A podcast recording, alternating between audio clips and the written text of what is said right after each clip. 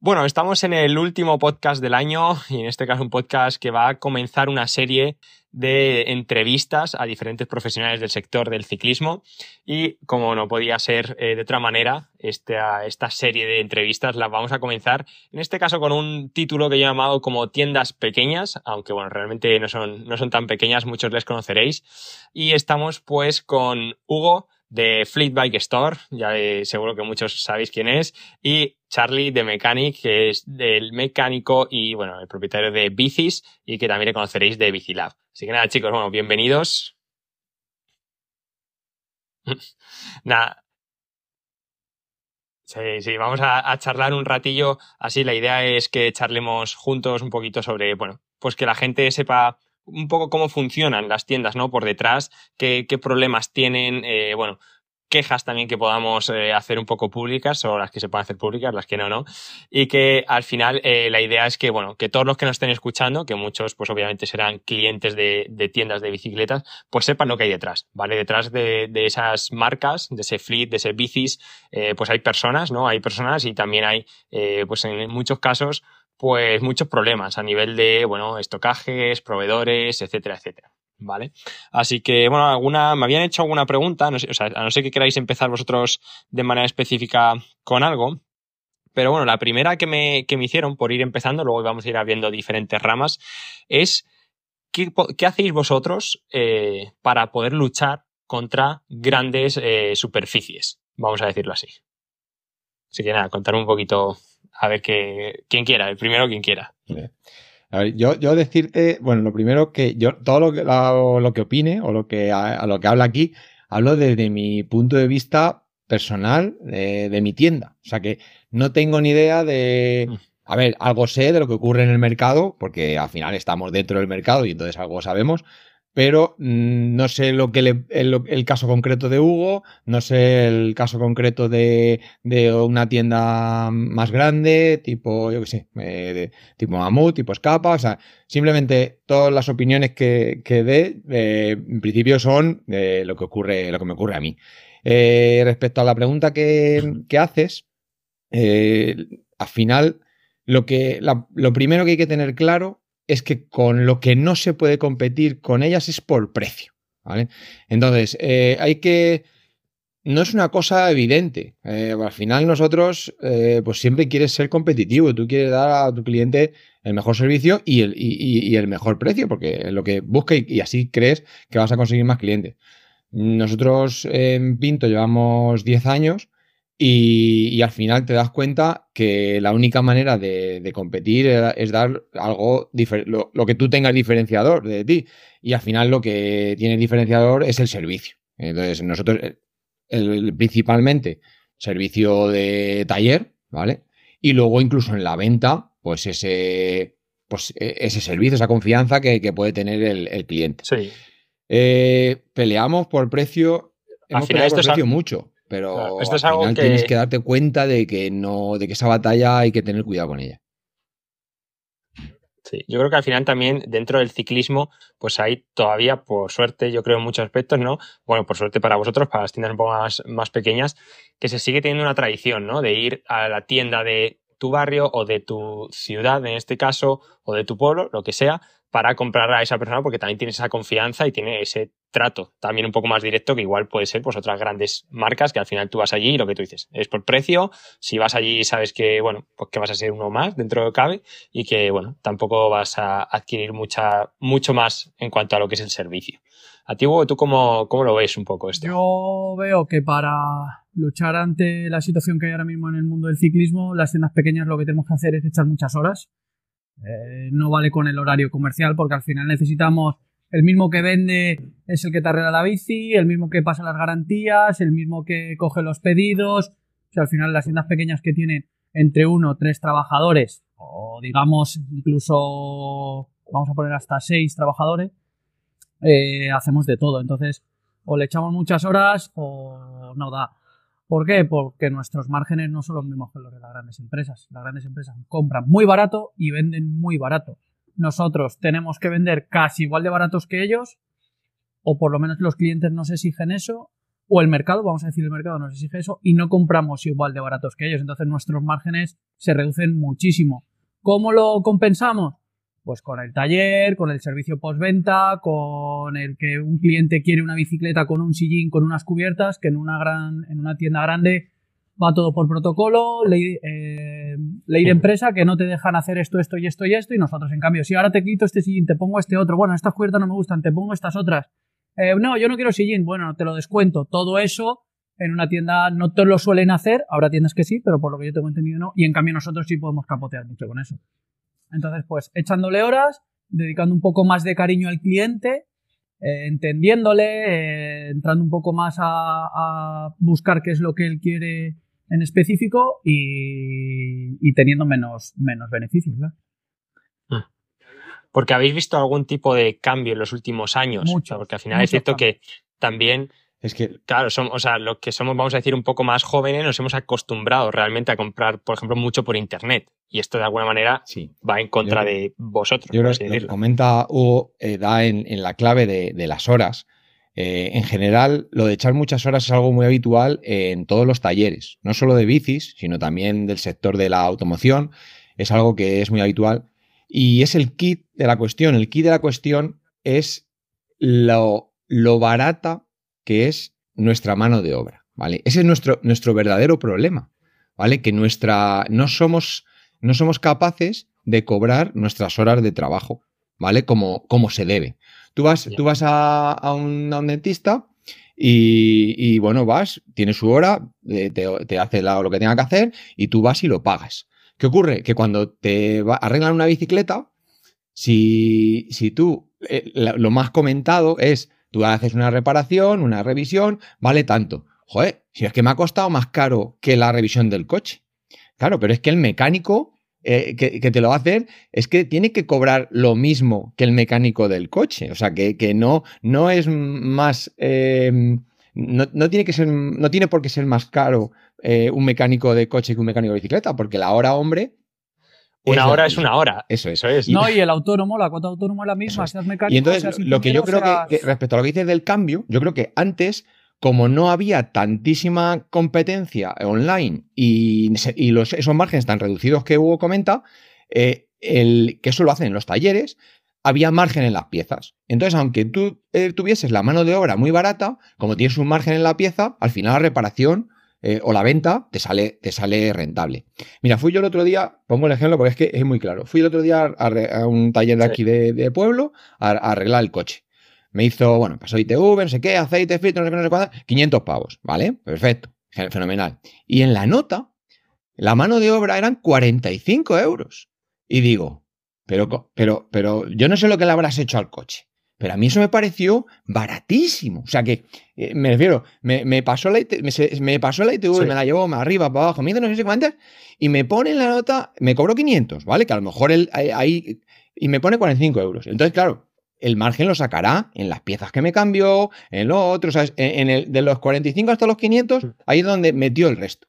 Pero claro, eh, em, eso eh, minusvalora el, el, valor del trabajo, ¿sabes? Es que de verdad me, pareció como, como de risa. Entonces, ¿qué ocurre con el, con el sector de la bici?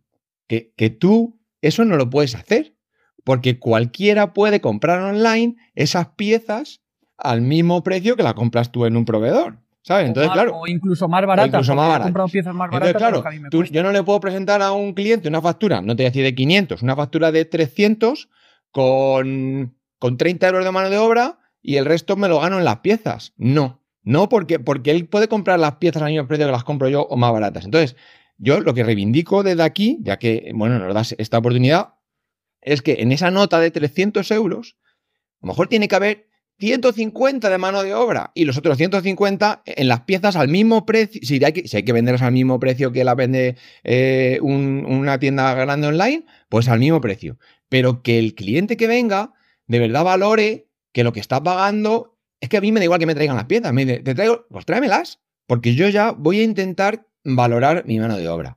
Y esa es nuestra dificultad, porque es muy difícil. O sea, que, que, que, no somos, no somos, de verdad, a mí me pasa, o sea, que yo llevo 10 años y no somos capaces de, porque quieres dar el mejor servicio, quieres eh, que tu cliente esté contento y, y, y, no nos valoran la mano de obra. ¿Vale? Entonces, por, eso echamos por eso echamos tantas horas. ¿Por, qué estás, Hugo, ahí de noche haciendo bicicletas? Es que no.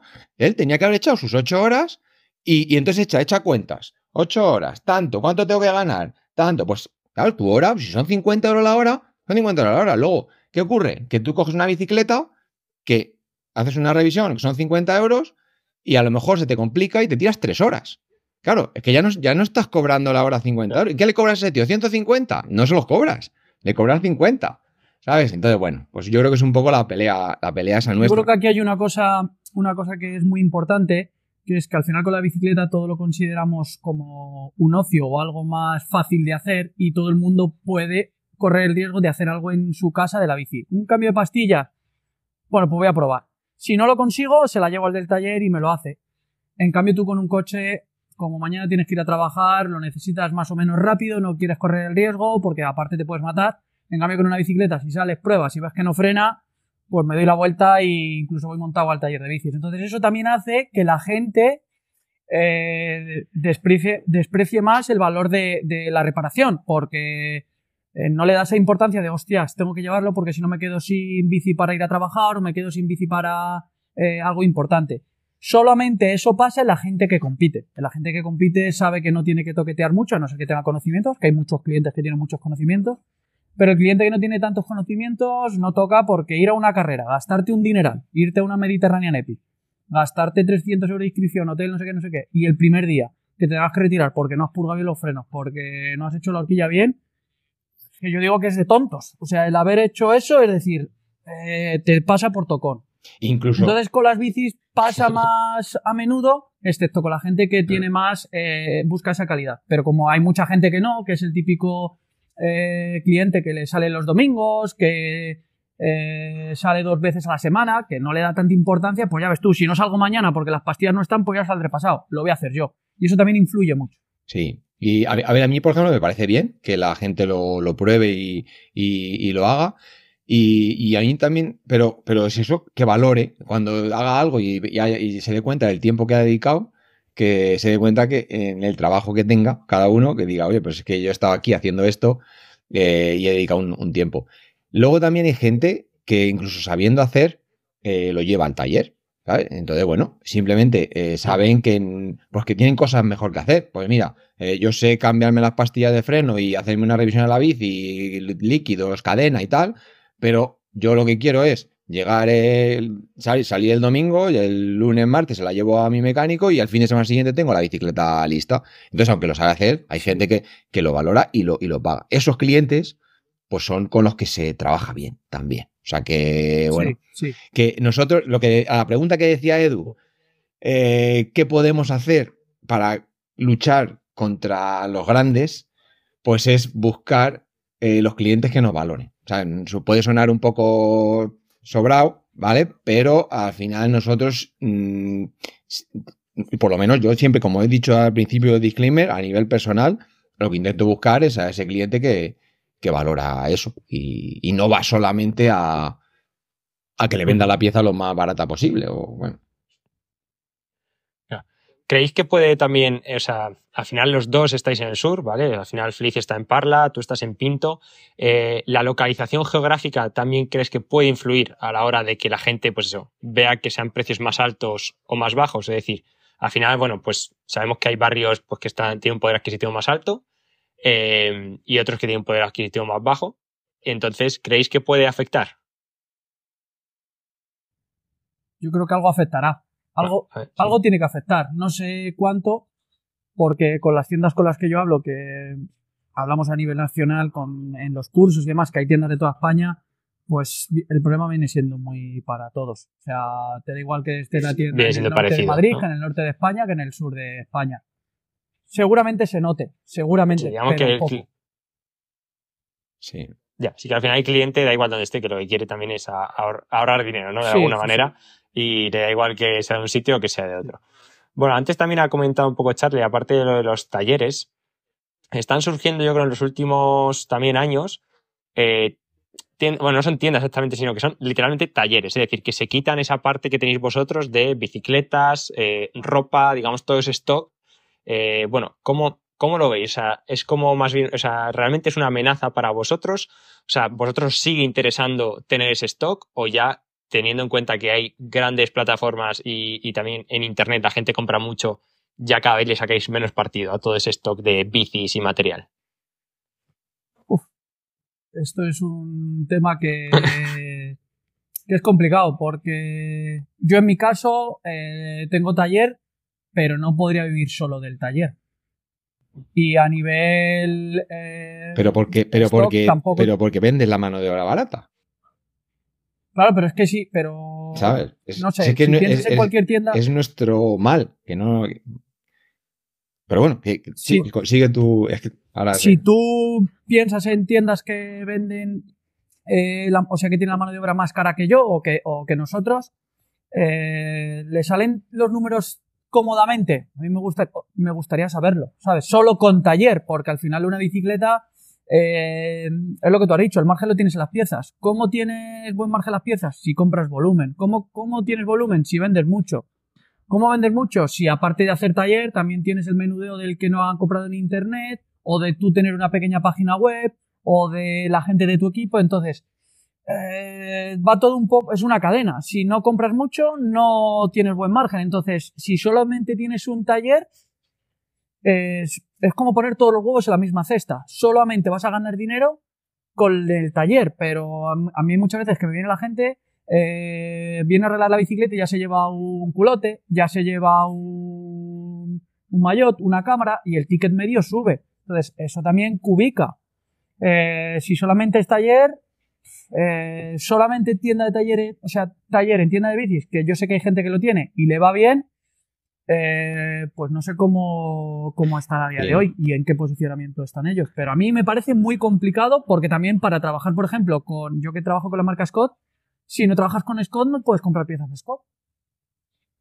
Entonces, eh, una tienda que solamente sea tienda taller, o sea, que solo sea taller, no puede comprar eh, el kit de mantenimiento de la Spark.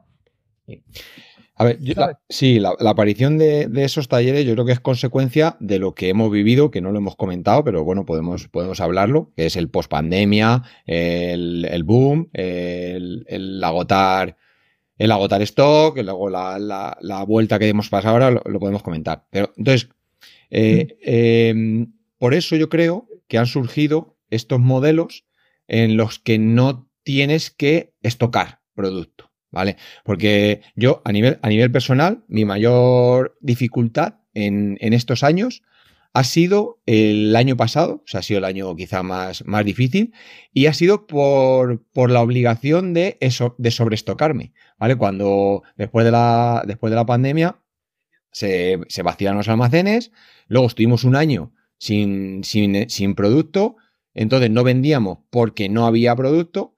Eh, bueno, después de unos problemas Después de unos problemas de conexión, volvemos. Eh, Charlie, estabas contando un poquito lo del tema de los estocajes, que el, problema, el principal problema que tú habías tenido así había sido el tema de stock. No sé cómo nos, cómo nos habíamos quedado en la conversación, pero eso, que la, que la aparición de los, de los talleres sin, sin nada más, o sea, sin venta, pues es un poco por la dificultad que, hemos tenido, por ejemplo, por lo menos en mi caso, de del stock. Después de la pandemia, cuando se, se vaciaron los almacenes, luego estuvimos un año sin poder vender porque no había, ¿vale? Entonces, en ese, durante ese año, las, las marcas de, de, todo tipo, pues nos presionaron, entre comillas, para programar, ¿vale? Claro, si no programas, Sí, bueno, nos decían, si no programas, no vas a tener tampoco. Claro, después, si te tiras un año sin poder vender porque no hay, ¿vale? Y te dicen, si quieres tener, tienes que programar. Entonces, ¿qué hicimos todos? Cada uno a nuestro nivel. Pues yo en caso de tienda pequeña, pues a un nivel pequeño, las tiendas grandes, pues a lo loco. Eh, vamos a programar. ¿Qué ocurrió? Que cuando llegó, yo recuerdo el, pues si esto fue el, la primavera del año siguiente, al año pandemia, pues sería de la primavera del 21, cuando llegaba una bici, pues todavía era llegar y se vendía. Llegaba otra bici, llegaba y se vendía. ¿Vale? Pero llegó junio y en junio llegaron todas las bicis, ¿vale? Ya de golpe. Entonces, ese, esa bici que llegaba antes, que te la compraba el cliente que estaba buscando una bici que no había ningún sitio, ese cliente llegaba a ti. Si tú la tenías, te la compraba. Llegó junio, Junio en mi caso fue, dependiendo de la marca, pues unas sirvieron en un momento, otras sirvieron en otro. A mí se me llenó, se me llenó la tienda de bicicletas en, en junio del, del 21. Claro, y todas esas bicicletas las tenías que pagar por adelantado. Eso es. Entonces, eh, esas bicicletas llegaron y tú empiezas a pagar. Entonces, ¿qué ocurre? Que en cuanto empieza a entrar material por la puerta, eh, sin darte cuenta, el dinero se acaba. O sea, la liquidez tuya, la liquidez de tu, negocio, de tu empresa, la liquidez se acaba. O sea, que no, te da tiempo casi ni, ni, a reaccionar. Entonces, en ese momento, pues bueno, tienes que, tienes que decidir. Entonces, claro, yo, por ejemplo, la decisión que tomé, que claro, si hubiese atrás no la hubiese tomado, pues fue, dije, claro, yo quiero vender. Entonces, si quiero vender, quiero, tengo que tener. Entonces, me voy a endeudar. Entonces, yo fui al banco. Entonces, no eh, cuando, en el momento en el que se me acabó mi liquidez, dije, pues ahora voy a, endeudarme para, para comprar ese stock que he programado porque lo voy a tener yo solo, ¿vale? Porque yo lo programé y los demás no lo van a tener. Hasta que llega un momento que dije, bueno, hasta aquí, ¿vale? ¿Y qué, qué me ocurrió después? Que, bueno, que por lo que he hablado con el resto del sector, pues, con Hugo incluso, pues mm, muchas veces coincidimos en algunas cosas. Que nos tiramos un año, nos tiramos un año sin vender porque no teníamos. Y luego nos hemos tirado un año entero después sin teniendo todos o sea, ya todos teníamos, pero tampoco se vendía, ¿vale? Entonces, no, no, vendíamos porque eh, como ya estaba el mercado eh, sobresaturado, ya no estaba ese cliente que iba buscando la bici que al final te encontraba y te la compraba. Ahí, quiero, puntualizar una cosa. Vale, ahora, comenta. Ah, comenta. Una cosilla, porque si no luego eh, nos desviamos por otro lado. Ese cliente que antes nos llegaba a nosotros porque había una bicicleta y estaba en tu tienda o en la mía, ese cliente eh, ya no se mueve tanto. ¿Por qué? Porque lo captan las grandes, em, las grandes tiendas mediante páginas web y mediante publicidad. Entonces, tú captas a esos clientes cuando ese cliente se mueve. Cuando el cliente no se mueve y se mueven las tiendas y se mueven las bicis, esas ventas se las llevan las grandes eh, tiendas porque tienen muchísima más apuesta eh, de publicidad que nosotros. Entonces, eso a nosotros nos perjudica. A nosotros nos beneficia ese momento complicado que la gente se mueve y prefiere ir a Pinto a comprar una bicicleta y moverse porque no la hay. Entonces, eso nos beneficia. Yo ahí, en mi caso, yo ahí salí beneficiado. Ese año que, sí que había bicis, pero no había tantas, yo salí beneficiado, en mi caso. Claro, pero a lo mejor te las sirvieron más o menos pronto. O sea, a lo mejor tú en ese año 21 te empezaron a servir, eso, eso ocurrió mucho, marcas que sirvieron las bicis más o menos pronto, pues, eh, bueno, pues tenías y entonces cuando había escasez, entonces, bueno, pues en mi caso particular, luego yo me he tirado un año, a ver, si vender sí que se ha ido vendiendo alguna, pero con todo ese stock ahí acumulado hasta ese stock tanto de bicicletas como de, como de material. Entonces, yo hubo un momento que, claro, yo decía, digo, es que, ¿para qué quiero yo un, un, un, un distribuidor? ¿Vale? Entonces, de alguna manera, se desaparece el papel del distribuidor que es el de comprar a fábrica, almacenar y luego distribuir a minoristas, el distribuidor, como lo, como lo tenía todo vendido, ¿vale? Porque el distribuidor es el que nos decía, no, tienes, si quieres tener, tienes que programar. Entonces, eh, lo tenían todo vendido, simplemente hacían como de, como de puente. En el caso de las piezas, me estoy refiriendo. Pues hacían de puente y acabamos las tiendas siendo eh, pequeños almacenes eh, de, de, material, ¿vale? entonces llegó un momento que que, yo esa es la dificultad que he tenido, porque yo, yo digo, yo no, es que yo no tengo que almacenar aquí en, yo qué sé, no sé cuántas cadenas, no sé cuántas, ¿sabes? Yo lo que quiero es pedir semanalmente lo que necesito. Claro, pero, pero, claro. Eh, eh, entonces, yo me, nos hemos sentido un poco desprotegidos en ese sentido, nos hemos sentido desprotegidos realmente. O sea, que hemos dicho, hemos dicho, es que el, el trabajo que tienen que hacer los mayoristas, ¿vale? nos lo han repartido a nosotros y, claro, ahora la, situación financiera de liquidez, en este caso, pues para poder operar en el día a día, nos la han dificultado mucho. Y entonces, bueno, pues. Porque es, eh, interesante ahora que dices el tema de los distribuidores, porque igual hay gente que no, que no lo sabe, ¿vale? Pero eh, hay muchas marcas que no están, esto lo estoy explicando, ¿vale? Para la gente que nos está escuchando, que no tienen, eh, por así decirlo, un servicio directo con, vamos a ver, en este caso España, en este que, que estamos en España, directamente con las tiendas, sino que trabajan a través de un distribuidor. Y hay un distribuidor, pues en este caso, por ejemplo, en España, uno que puede ser muy conocido es Team Bike, ¿no? Que al final trabaja pues con diferentes marcas, como puede ser RAM, puede ser Zip, eh, bueno, alguna más, bueno, un montón más, de hecho, eh, Giro, etcétera. Entonces, digamos que la marca envía al proveedor y el proveedor distribuye. ¿No? Esa sería un poco la función de... En, el, caso de bicicletas sí que muchas veces hay trato directo con la marca, pero en el caso de componentes, lo, pues eso, la gran mayoría, el 90% o más, es a través de, distribuidores. Hay muchos, o sea que hay muchos mayoristas que nos, surten de piezas, de, ropa, de, de, material. Vosotros que habéis tratado de manera directa con algunas marcas y luego otras con distribuidores, o sea, ¿cómo veis la figura del distribuidor? Porque al final también es como un paso intermedio donde también se va dinero, es decir, donde también, también se incrementa el precio de las piezas y del material. O sea, no sé, vosotros... Pues, y yo es que a veces le veo poco sentido. a, veces. a mí, no, pues el sentido es ese. El sentido es que ellos son los que tienen que hacer el esfuerzo financiero para almacenar el material, ¿vale? Para que los pequeños podamos tener eh, disponibilidad eh, y poder ganar un pequeño margen. ¿Vale? Yo creo que van a desaparecer. Claro, van, a desaparecer por, la venta online, porque ya está, ese, ese papel de distribuidor ya te lo hace una, tienda grande online. Nosotros en, el momento que había escasez, pues, en el momento, e incluso ahora, si en algún momento tú encuentras un producto más barato o en una tienda online que en tu propio distribuidor, pues a lo mejor lo compro directamente a la, tienda online y lo monto en la bicicleta, ¿sabes? Eh, ¿Por qué? Porque esa tienda online es la que está haciendo de, distribución. Entonces, bueno, pues ese eh, eh, hemos pasado eso de un mercado de una, de una cosa a otra. Ya cada uno tiene su, su escenario en su, en su tienda, en su. no, tengo yo tan claro. Bueno, sí, puede ser que desaparezcan, pero claro. Yo creo que sí, ¿eh? Porque mm, al final lo que se busca, lo que el cliente final busca es reducir precio. Entonces, si necesitamos reducir el precio PVP, hay que quitar intermediarios. Y el intermediario del centro es el que el, más fácil de quitar, porque al final... Es que tenemos, sí, tenemos una, es que tenemos una visión, porque tú eres de, tú eres de eso, de, pedir cantidad, de volumen, y, luego, y yo a lo mejor, eso, son, tenemos estilos diferentes. Es interesante porque tenemos a lo mejor estilos diferentes de, de, claro, digamos que negocio. Tú, requieres, tú, Charlie, requieres más del proveedor por esos pedidos más pequeños que necesitas que estén rápido. ¿no? Al final, oye, dos cadenas. a, mí no, a, mí no, me, a mí no me, para mi trabajo diario no me resulta cómodo pedir grandes cantidades para tener margen.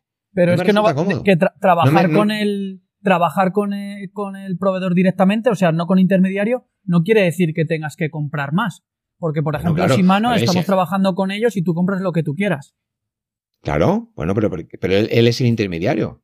Shimano en este pero, Ya, pero es, Shimano directamente. Quiero decir que al final ahí te estás quitando un intermediario como anteriormente era Macario, que es verdad que a la hora de gestión. Sí, pero nosotros no compramos a, fábrica de Japón. O sea que el, Macario de antes y el Shimano de ahora, el, papel es parecido. los precios han variado mucho. El margen que, que, daban antes es menor. Cualquier intermediario que hay en España, de cualquier marca, el, margen que nosotros tenemos con el intermediario y el PVP se reduce. Tú, en cambio, eh, trabajas directamente, bueno, tienes el ejemplo, si trabajas directamente con Shimano o, eh, o trabajas con Jaime Llorente, Comet y demás, el margen es menor si trabajas con intermediario. Entonces, eso va a tender a desaparecer. Ya no porque nosotros, porque el cliente final lo quiere y nosotros también, sino porque incluso la propia, el propio, la propia marca le interesa. Que en lugar de, por ejemplo, lo que hemos dicho antes de, Ahí excluyes a los talleres pequeños. no, no, no, porque tú puedes trabajar, tú vas a poder siempre trabajar con, con el, con el oficial, con Shimano. El, ejemplo ahí lo tenéis entre Shimano y RAM, ¿no? Al final es RAM. Claro, eh, eso, pides a ti, Pides a Team Bike, Shimano, está Shimano España, que dices, oye, no pido a, no pido a Corea, pero pido a Shimano España. Es como si estuviese es. RAM España, que le pediría directamente las cosas de RAM, RAM pues España. mira, una, una, una, cosa que ocurre, por ejemplo, con Team Bike, ya que pones el ejemplo, yo eh, RAM lo compro a Comet, ¿vale? Porque, bueno, tiene un punto ahí de más de descuento. Y, ¿Pero Shimano o es RAM? Que no te he entendido. ¿Qué compras a Comet? Es, RAM, es RAM. ¿Compras a Comet?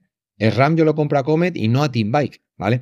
Porque eh, yo compro muy poco volumen de RAM, somos Shimano Service Center, bueno, vendemos el RAM, o sea que si la bici viene con el RAM, cambiamos cadenas, casetes, eh, pero em, como tenemos, como compramos tan poco volumen, no tenemos descuento, ¿vale?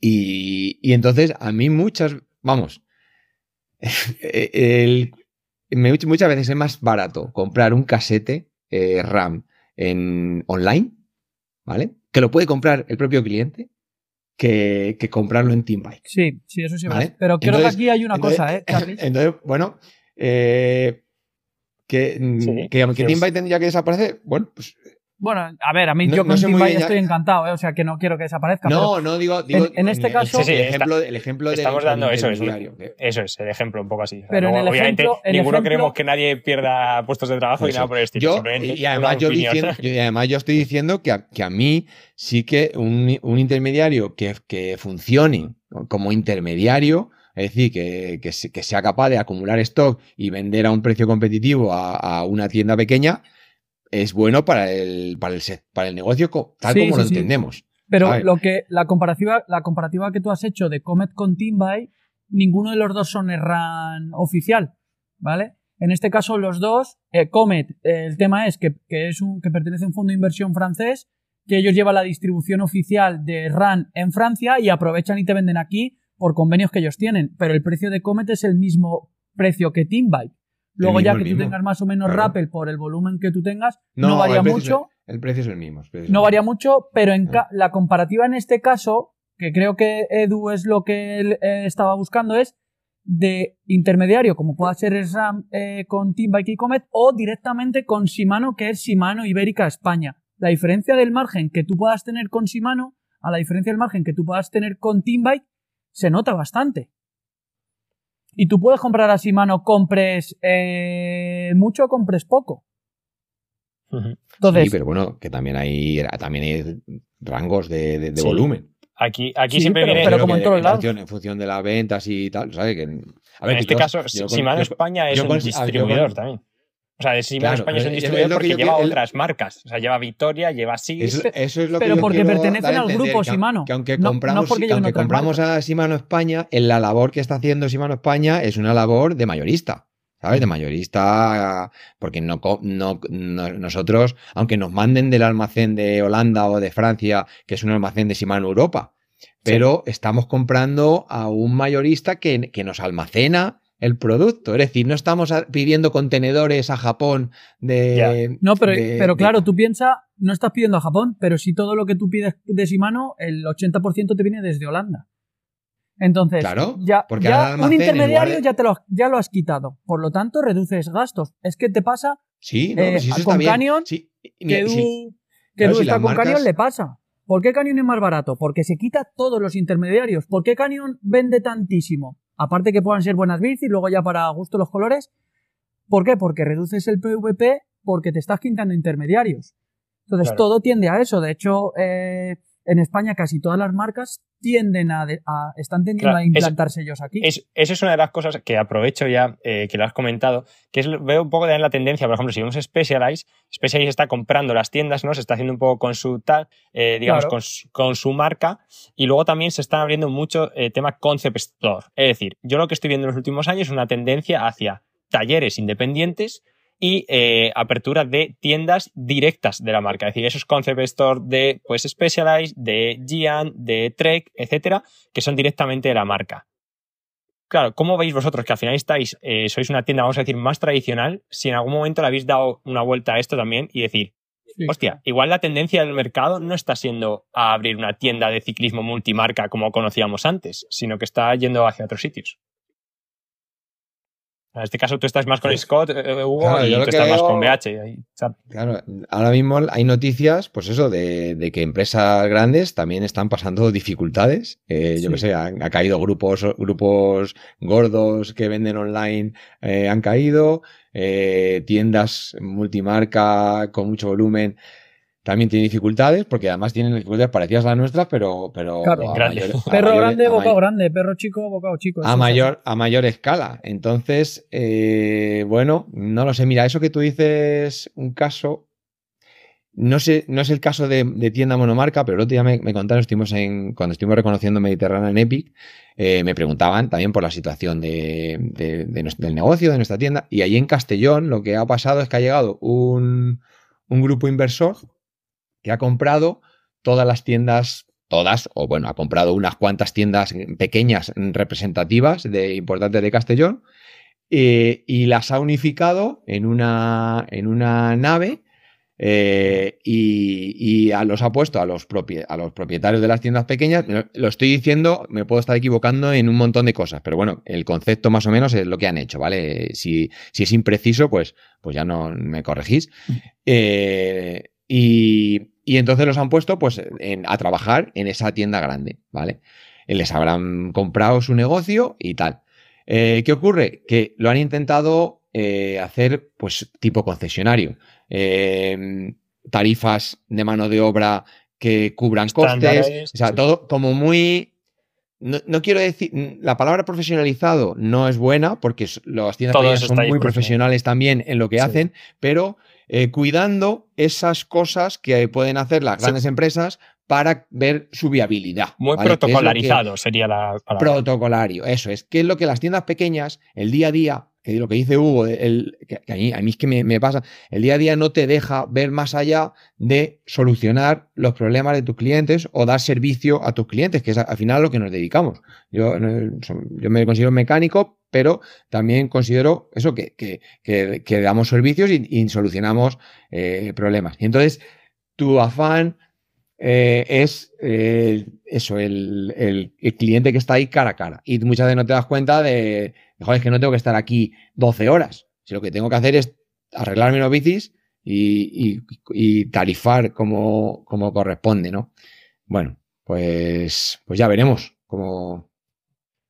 Bueno, pues eh, nos quedan dos temillas por tratar. en este caso, voy a, quiero preguntaros sobre el tema de precios de las bicis, ¿vale? De cómo veis vosotros eh, que van a evolucionar.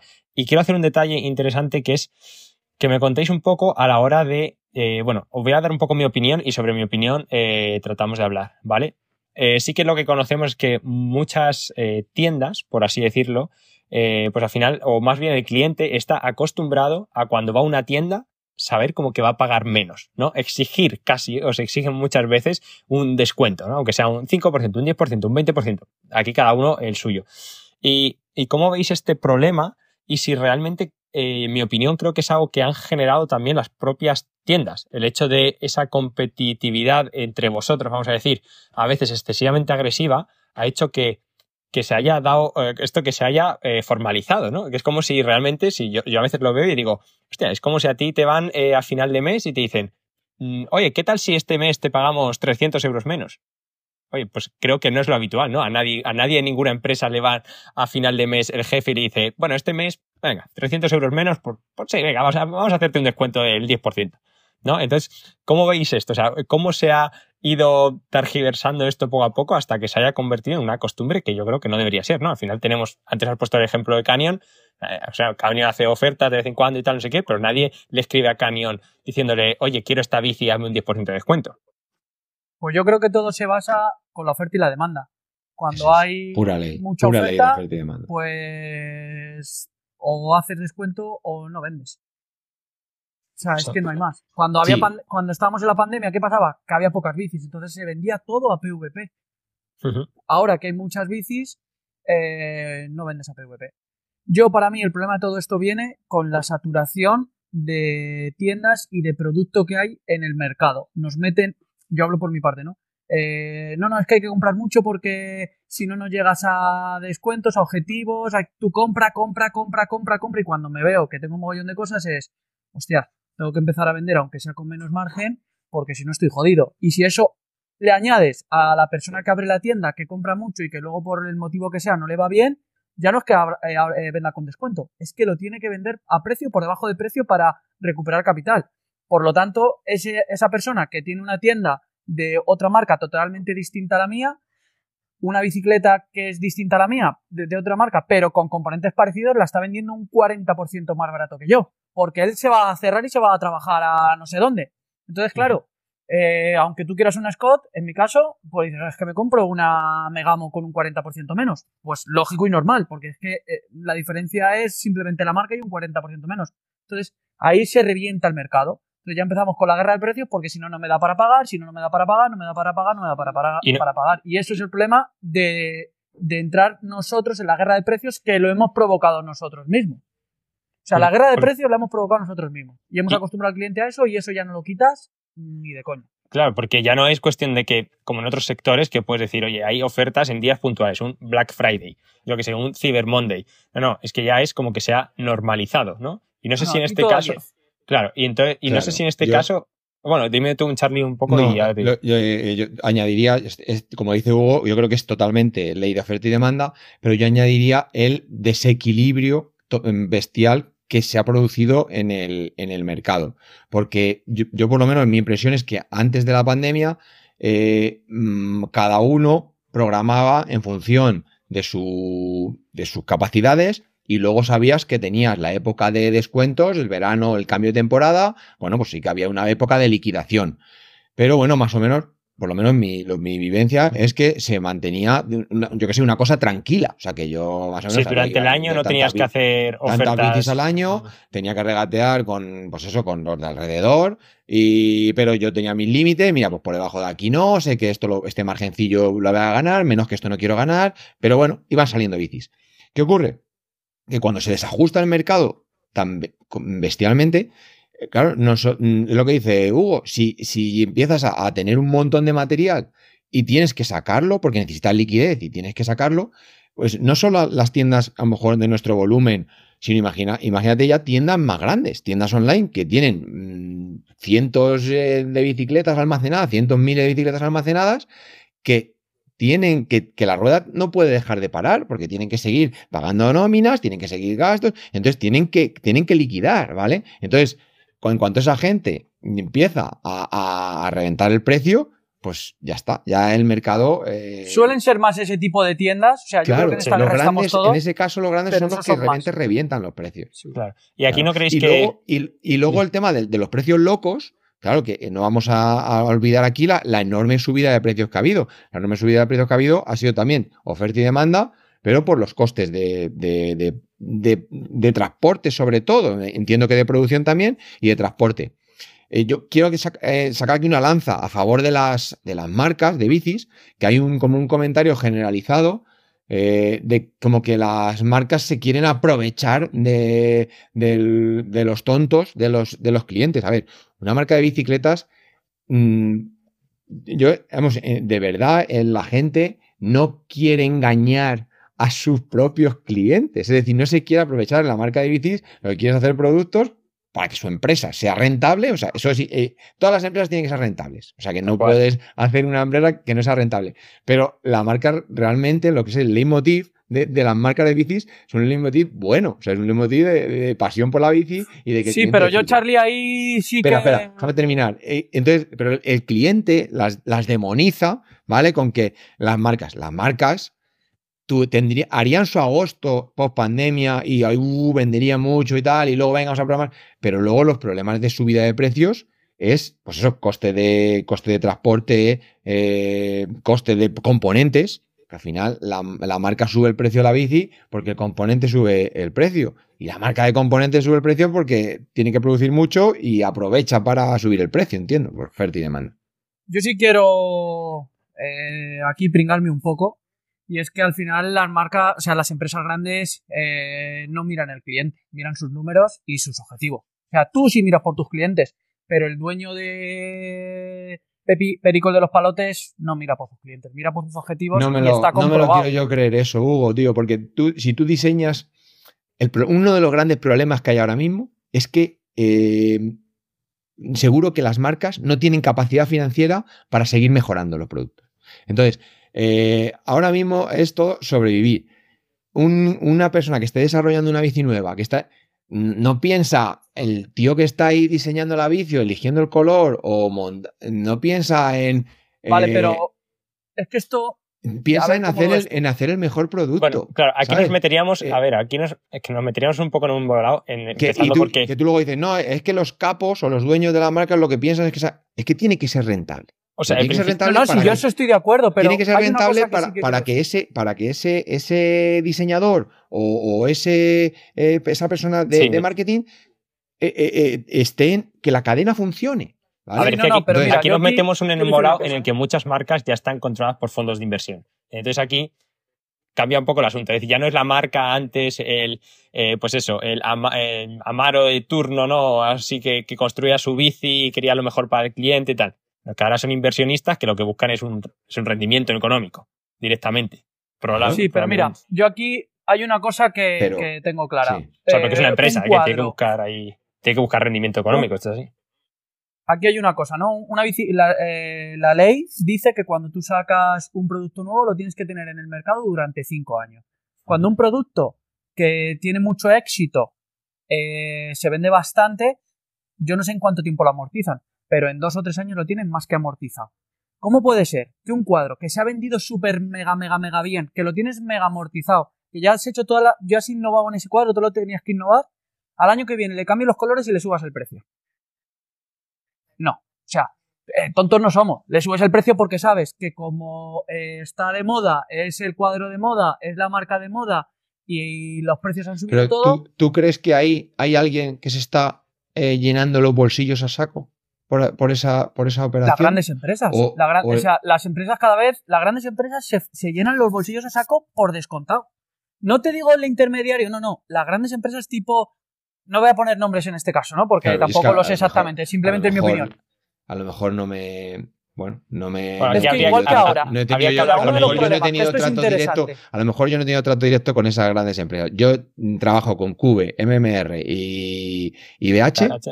Y, y yo lo que, por ejemplo, ahora, en la época de dificultad, o sea que, por ejemplo, este año que, oye, mira, no puedo ahora mismo programar. A mí, a mí me, han, me han ayudado. O sea que. No, no, pero sí, sí, eso ayuda están, a todos, están, pero están ahí y están ahí, me refiero, para poder, para que yo pueda seguir vendiendo bicis y han entendido la problemática de las tiendas pequeñas y a mí me han, me han ayudado. yo, en ese sentido. No nos podemos olvidar que o sea, quieran ganar más o menos dinero, obviamente vosotros sois los que más vendéis, entonces tampoco os pueden dejar descuidados.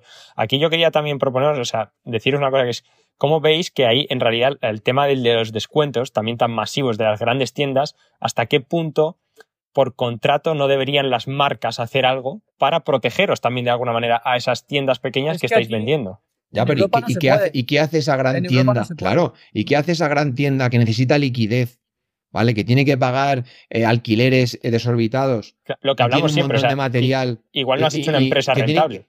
O sea, igual no has. O sea, no, pero, eh, claro, pero el tema pues no es ese. El, tema es que en España está la ley de libre mercado que tú no puedes obligar a nadie a vender a, vender a ningún precio. Entonces, no puedes. O sea, no es cuestión de que te vaya mejor o peor la empresa. Es que es una ley que está en Europa que tú no. Nadie te puede obligar a lo que tú quieras vender. Como si lo quieres vender 150 euros más barato de lo que te ha costado. Porque lo quieres hacer así. Entonces, ya partiendo de eso, ya el resto. Claro, la solución a los problemas. Mm, yo sí que, mira, respecto a lo de antes, esto es un tema. esto sí que es. Pero yo lo que veo es que el problema es la inestabilidad. O sea, las, fluctuaciones de, oferta y demanda mm, tan bestias.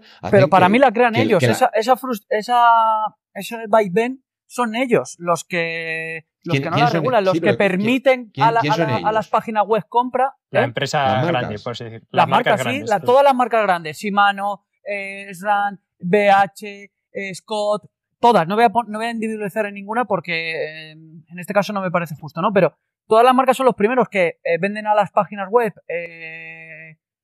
con condiciones importantes que a ti no te dan. pero luego a ti te dicen que sí, porque, a ti, te dicen todo. No, no, no, este es el máximo descuento a ti te presentan un rappel ahí, pa, pa, pa, pa, pa, y claro, yo al último no llego nunca. claro, ya, pero es que, por, e, yo sí sé de buena mano, yo sé de buena mano, y a mí me ha pasado es que ese rappel que tú ves, hay gente que tiene más que ese rappel. Ya. Y a ti te dicen, no, no, no, no, no, no, bajo ningún concepto, y es mentira. Las páginas web no compran al mismo precio que compras tú.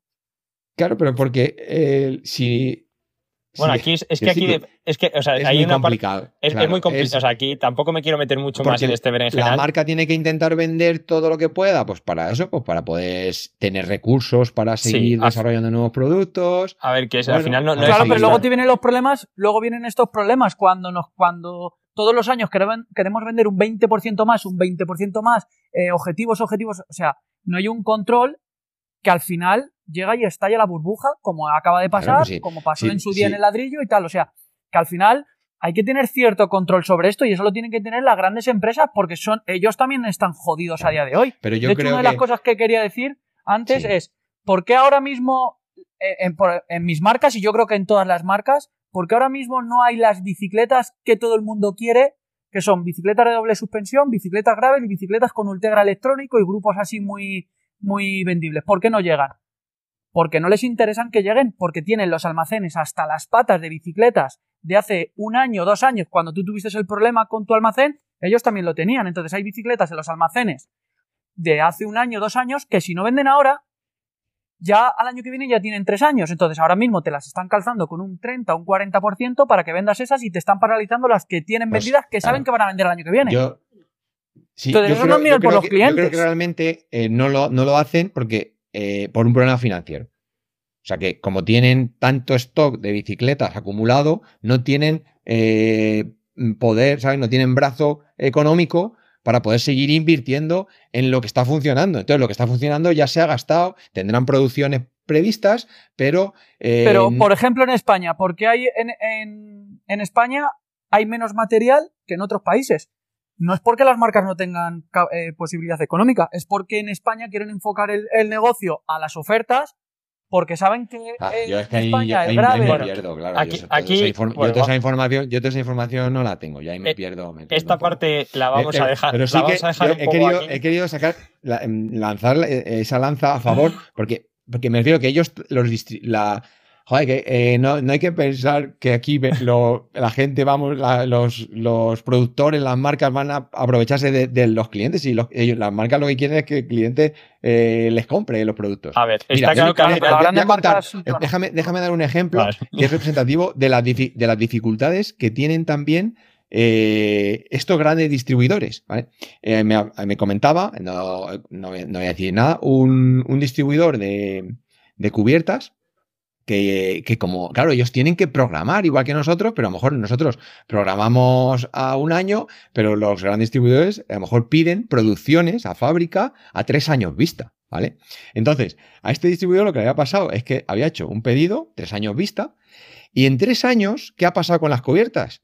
Que antes montábamos cubiertas de 2.0, 2.1, y de en tres años aquí, nadie quiere cubiertas de 2.1. Ya todos queremos cubiertas de 2.2, 2.3, 2.4, ¿vale? Entonces, ellos ahora se han encontrado tres años después con un pedido enorme de cubiertas de, de, de 2.1 que no quiere nadie, ¿sabes? Y entonces, y, y claro, eh, esas dificultades hay que intentar también, pues eso, entenderlas, que, que, que ahora mismo Sí, sí, o sea, que a eh, ver, bueno, que esto... son, son decisiones estratégicas que son difíciles de tomar y, y bueno, y que pone, que bueno, que hay que saber gestionar. Sí, Entonces, no, no yo lo entiendo, sí, eso está claro. no, y to- eso que es no una todo putada. es querer. Claro. eh, eh, Va- bueno, vamos a pasar al, a- al último tema ya, ¿vale? Antes, porque nos estamos ya liando mucho y, y realmente no tenemos una solución clara. Al final, esto está claro, ¿vale? O eso, sea, no, la solución, es- la es- solución no la tenemos. A ver, todo esto- aquí para, para, Sí, hablar charlar. como. Sí, sí, sí. No, que al final todo esto también, al final, eh, no es más que pues esa parte de libre mercado que hemos, hemos eh, abierto antes, que ha comentado Hugo, ¿vale? Entonces, al final, pues empresas que tratan que las empresas que tratan de, bueno, entonces de ganar dinero, entonces, en todos sus estratos, desde vosotros hasta los más grandes, entonces, pues es donde se van haciendo los, los problemas. Pero ya para ir terminando, sí que me gustaría eh, enfocaros un poquito en, eh, bueno, ¿qué idea tenéis o cómo veis vosotros o cómo creéis vosotros que va a evolucionar el mercado de la bicicleta? Lo hemos estado tocando un poquito en cuanto a lo que hemos dicho de que si talleres, que si las tiendas compran directa, o sea, las marcas compran directamente las tiendas y demás. O sea, ¿cómo lo veis vosotros? O sea, ¿creéis que realmente la tienda como la vuestra tiene que actualizarse de alguna manera o va a desaparecer? ¿O realmente creéis que tiene una cierta importancia y, vamos a poder mantenerla, por así decir? Vamos a decir a, a largo plazo, ¿eh? ¿Vale? De aquí a 10 años. Esto es darle un poco al coco, ¿eh? O sea, tampoco es, no, no lo sabemos. Yo ¿eh? creo que no tenemos- desaparecen. No, va, va a haber, va, a haber tie- va a haber menos tiendas, Eso yo creo que sí, porque es verdad que hay muchísimas tiendas y al final el mercado eh, no da para todo. Eso sí, pero desaparecer no, porque al final el vecino que vive aquí arriba, sin, eh, uno de los motivos por lo que le es más fácil montar y por lo que le motiva montar es porque tiene una tienda cerca que cuando le pasa algo se lo resuelven rápido. Si ya tengo que llevarla a la tienda no sé dónde, ya no voy hoy, ya voy mañana, lo dejo pasar eh, y ya se larga todo. Entonces yo creo que las tiendas de barrio van a estar. O sea, tiendas pequeñas como las nuestras, yo creo que siempre va a haber. ¿Que va a haber menos? Seguro. Pero siempre va a haber. Porque ese cliente del día a día de que le gusta eh, comentarte lo que ha pasado, lo que no le ha pasado en la carrera, qué carrera va bien, qué carrera no va bien. Al final el mundo de la bici somos muy globeros todos.